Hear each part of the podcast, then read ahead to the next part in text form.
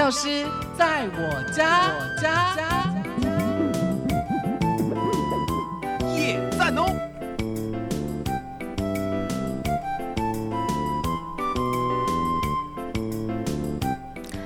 欢迎朋友们回到的是伟华的幸福生活馆，药师在我家的单元。这个单元是由台北广播电台与台北市药师工会共同直播，由台北市药师工会的药师们为大家在用药安全、药品的知识、药品新知的部分提供正确的观念以及说明。我们今天在节目当中为大家邀请到的是台北市药师工会国际事务委员会的主委，也是圣贤药局的王燕婷药师，在空中。和大家一起分享，叶婷药师早安，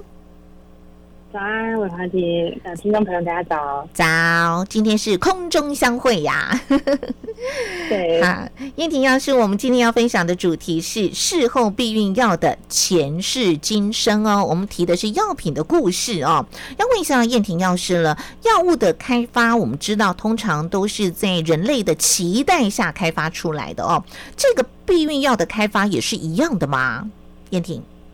嗯，避孕药它就比较特别哈，因为这个社会观感的关系，它其实是在历史上是排除了万难才才被发明出来，然后才慢慢的被社会所接受的。哦，所以它是经过比较辛苦的历程，对不对？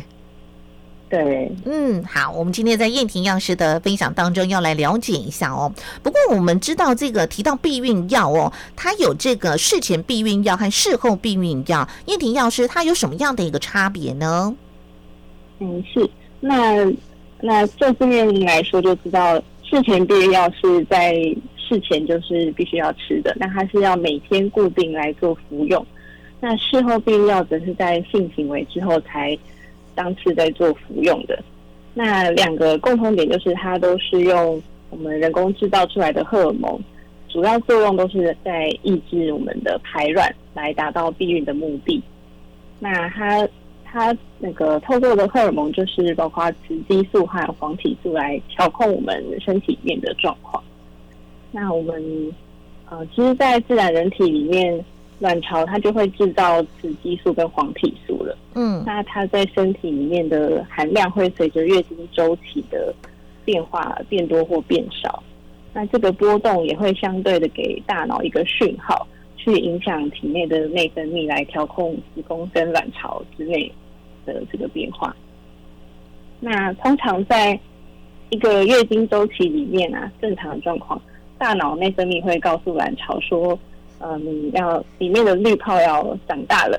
那它长大到成熟之后，滤泡就会破掉，里面的卵子就会跑出来。那卵子跑出来之后，如果在这个时候遇到了精子，成功受精，并且在子宫着床的话，女生就会开始怀孕。那如果没有受精，这个时候已经变厚的子宫内膜它就会剥落，然后就会产生月经，排出经血。在女生的身体里面，每个月都会进行这样的月经的循环。是，然后对，那我们呃市市面上的这个事前避孕药的话，嗯，通常里面就会包含低剂量的雌激素，还有黄体素这两种的荷尔蒙。嗯嗯，服用事前避孕药的话，就是会稳定补充雌激素跟黄体素，他们就会告诉大脑的内分泌控制。中心说不要发号施令，所以这样卵巢里面的滤泡它就不会长大成熟，那就不会做排卵。同时间，他们也会稳定子宫内膜，所以就不会有剥落产生经血的状况。那只要持续吃药，就不会有产生经血的状况。嗯，就是不排不排卵了，对不对？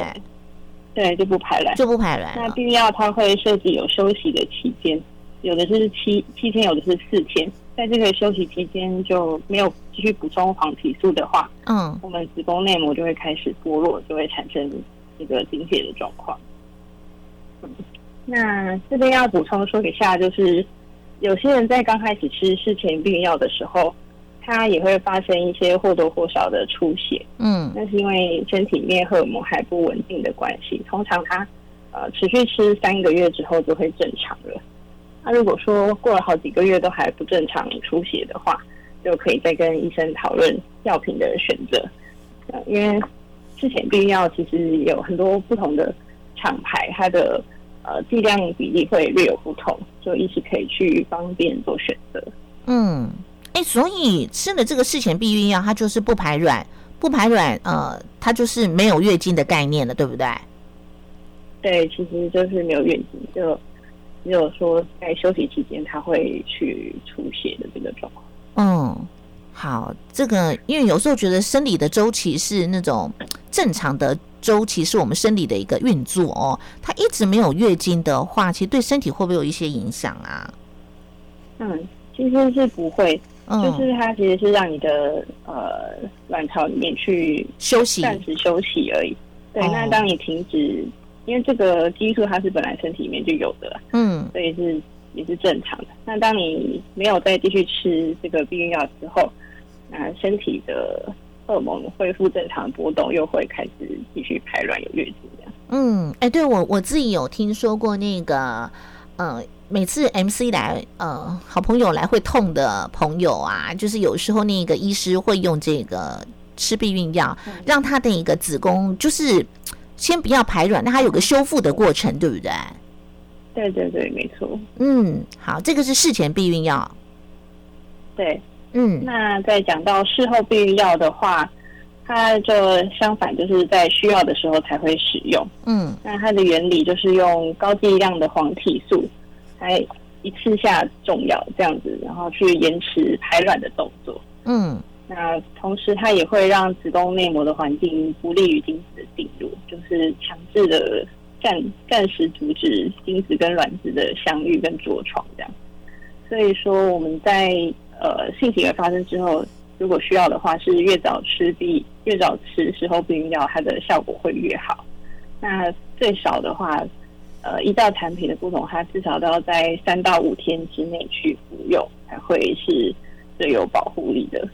那如果超过三到五天的话，它的保护力就会减弱，是不是？会会来不及。如果真的是不不想要怀孕的朋友们，可能，对你可能三超过三到五天的话，可能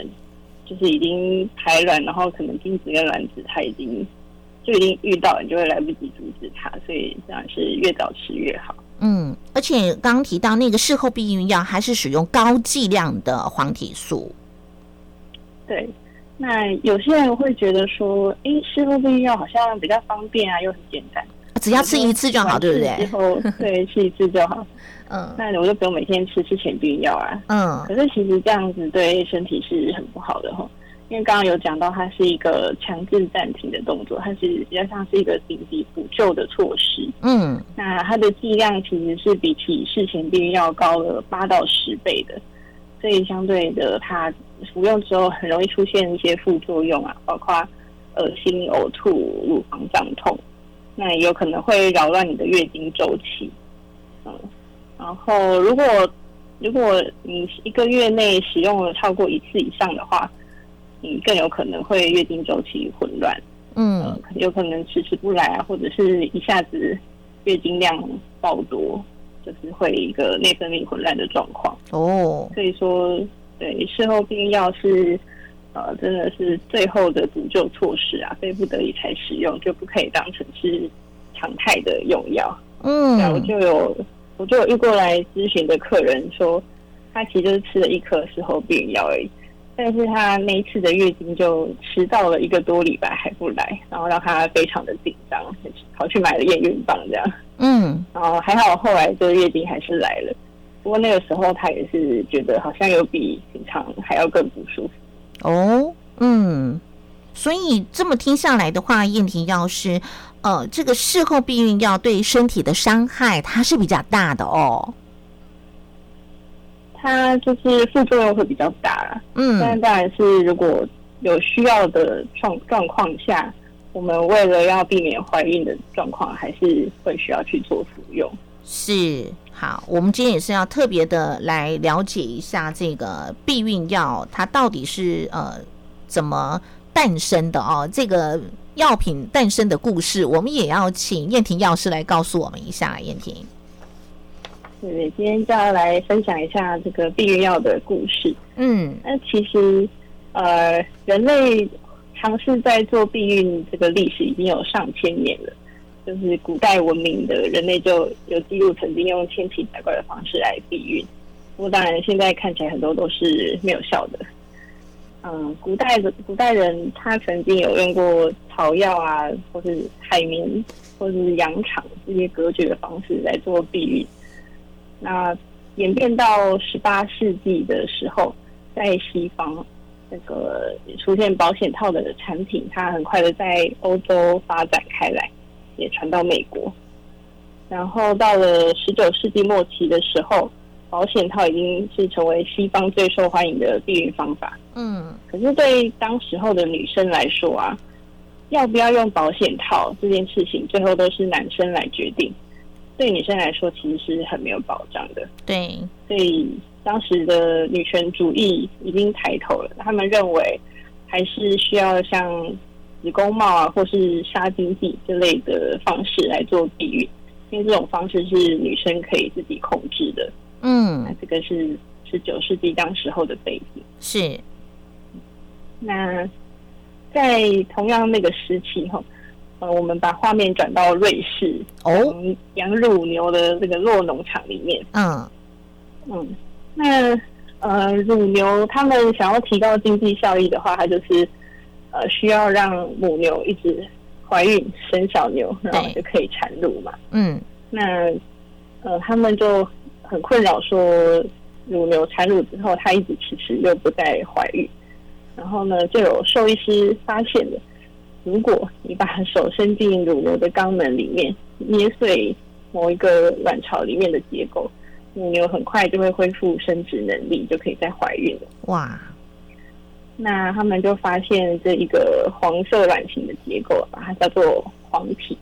然后就有兽医师发表在他们专业期刊里面。嗯然后黄体发现之后呢，呃，接下来有维也纳的生物学家，他就来研究呃老鼠，他就在母老鼠的黄体里面发现，从里面萃取出来的成分可以抑制老鼠的排卵，也就是这个萃取出来的成分有抑制生殖能力的功能。所以说，那个瑞士的兽医师把它捏碎之后就没有抑制生殖力了。那他那这个科学家就把萃取出来的成分称作为黄体素。那从此就世界各地就开始研究这个神秘的黄体素，想要理解生殖的原理。嗯嗯，就是为大家、对大家想要做实验的话，就需要很多的黄体素作为材料。可是这个当个当时候还没有很好的技术可以大量的生产黄体素。呃，因为像这个黄体素这种激素的东西，它是大分子，它不像阿司匹林这种单纯的小分子。呃，黄体素的结构复杂多了，就很难用化学合成的方式去制造出来。那所以问题就落到化学家的头上了。那这个时候呢，在美国有个化学奇才，他叫做马克，他想到说，既然没有办法用合成的话，那我们就用分解的。他就去找到了一种植物固醇的类似结构的东西。那他去尝试说，呃，把这个植物固醇稍微分解一下，我就可以得到黄体素了。哇，那这个他要他可以做成黄体素，那他要找到适合的植物的原料。那他找到最适合的植物是长在墨西哥。呃，在那个时候，对对那时候美国人来说，墨西哥还是一个很危险的地方。那他就这个啊、这个化学家呢，他就做一件很疯狂的事情，他就辞去了原本在美国大学的职位，然后跑到墨西哥一个荒废的地方，自己成立了私人的实验室，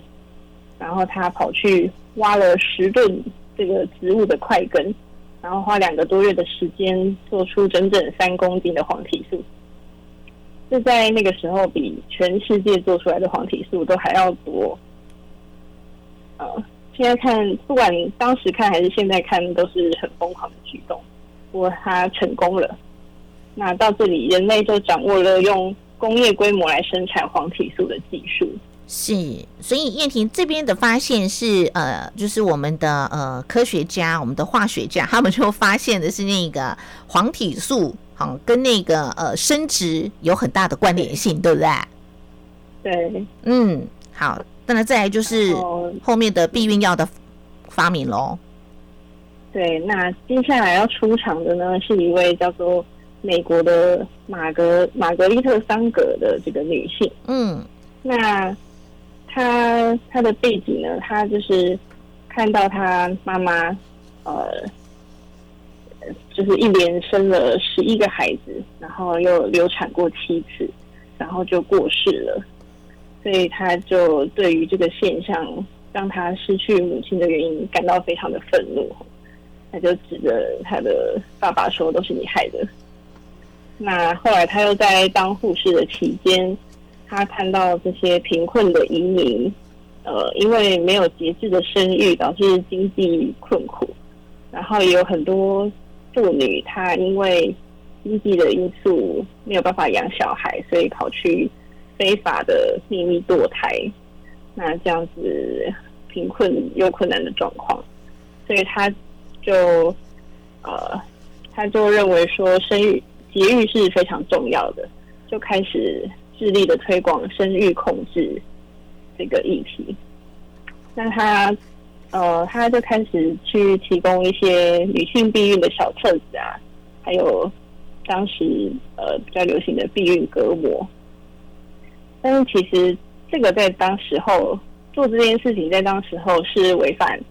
呃美国的法律的。嗯，因为在十九世纪那个时代，就是呃民风还是比较保守。美国就有一个妨害风化的法律，它明文禁止传，包括传播避孕资讯，还有避孕用品都是违法的。哦，所以它等于就是呃，就是虽然违法，但是还是在尽力的做这件事情。嗯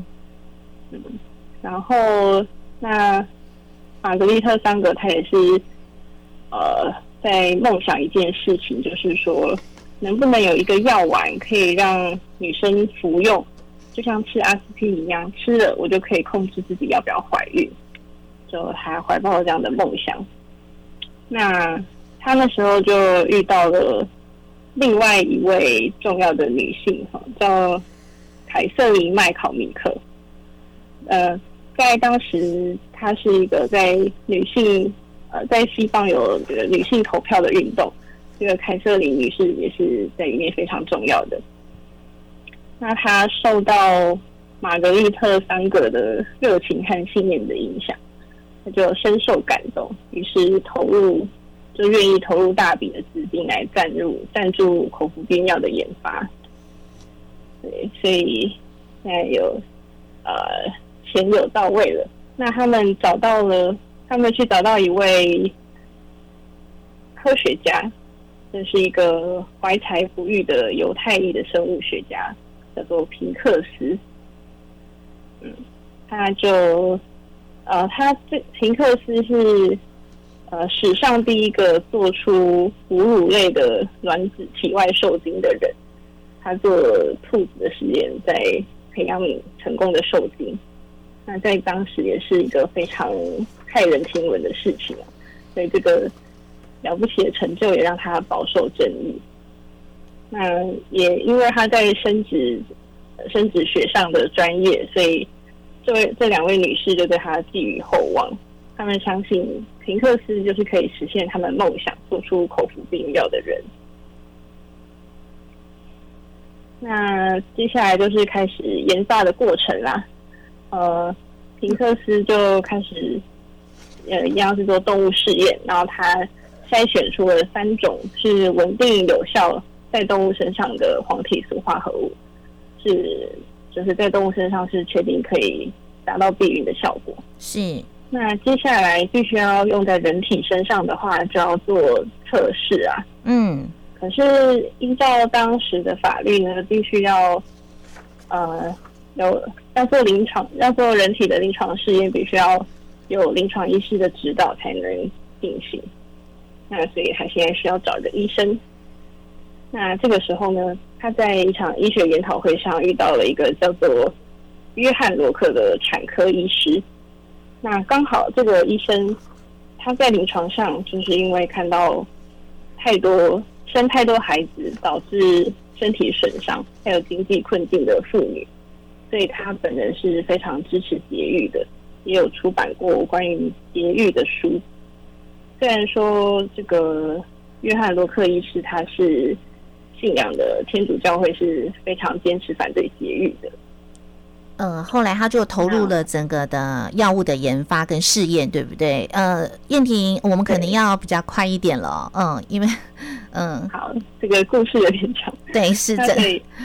对，因为当时的环境的话，还有法规的问题，他们就要避开法规的限限制哈。所以他们很特别的，就把测试的名字是定义为受精研究，而不是避孕的研究。我们就简单的在对，在初步测试之后呢，就一样是成功了。那他们成功之后，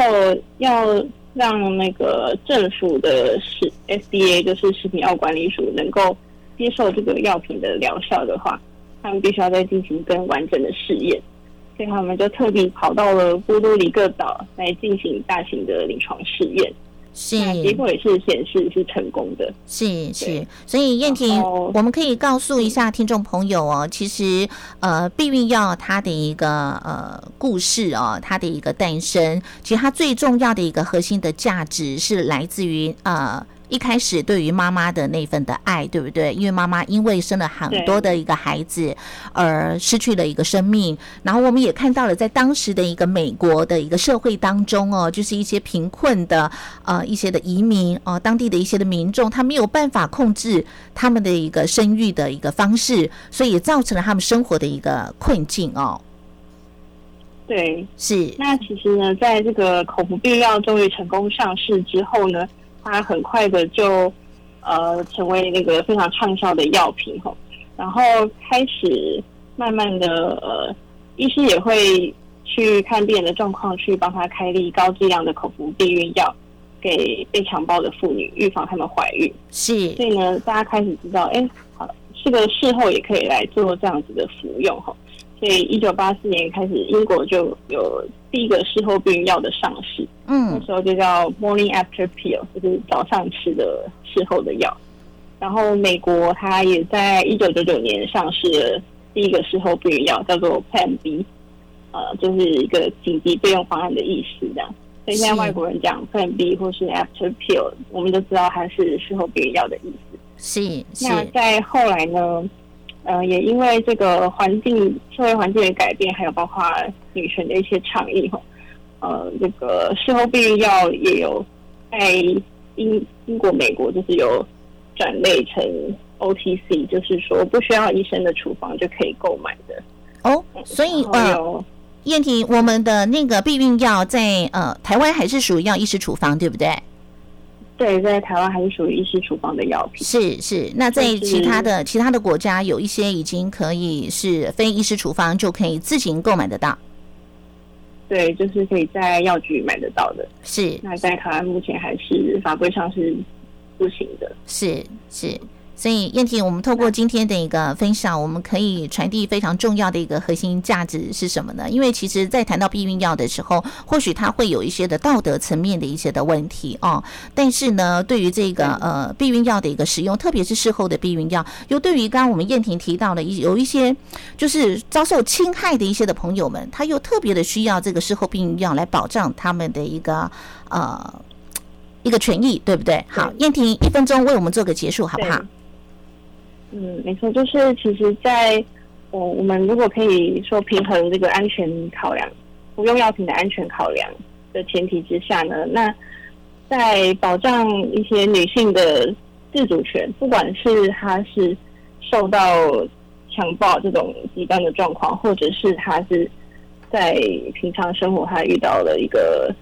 呃，就说保险套破掉啊，还是有一个任何呃。意外的状况，他必须要去来做紧急的事后避孕的话，我们是否能够在法规还有这些社会的观感上面帮帮助女性来减轻一些压力跟限制，能不能够更开放的心态，让我们女性能够合法安心的取得药品？这个是需要我们台湾社会来更加积极的讨论，来凝聚共识的。是，所以燕婷呃，以药师的立场的话，会希望这个呃，以事后避孕药来说的话，可以开放的是一般的民众可以自行做购买，是这个意思吗？还是需要社会的一个共识，再做一些的呃详细的一个讨论？详细讨论，对，不对？其实其实我们知道，在西方国家是很多都是有开放在非医师处方就可以在药局购买的，嗯，所以我们也会希望呢，在台湾能够也跟上这个脚步，让。这个药品的取得是更容易的。是，我想这时候不只是医师要为我们把关了，药师可能也要为我们做一个把关的动作了啊。对，没有错。好，今天非常开心，谢谢燕婷药师的一个分享，带我们认识了避孕药的前世今生的哈，药品诞生的一个故事，还有以及避孕药带给我们的一些的醒思。还是要提醒一下大家，有任何的疑问，记得可以看医师、药师来做一个询问了哦。那不要忘记了持续锁定的是每个礼拜二伟华的幸福生活馆和台北市药师公。会一起在空中守护大家用药安全的药师，在我家的单元，再一次的谢谢燕婷药师的分享，燕婷，谢谢您，谢谢伟华姐，谢谢。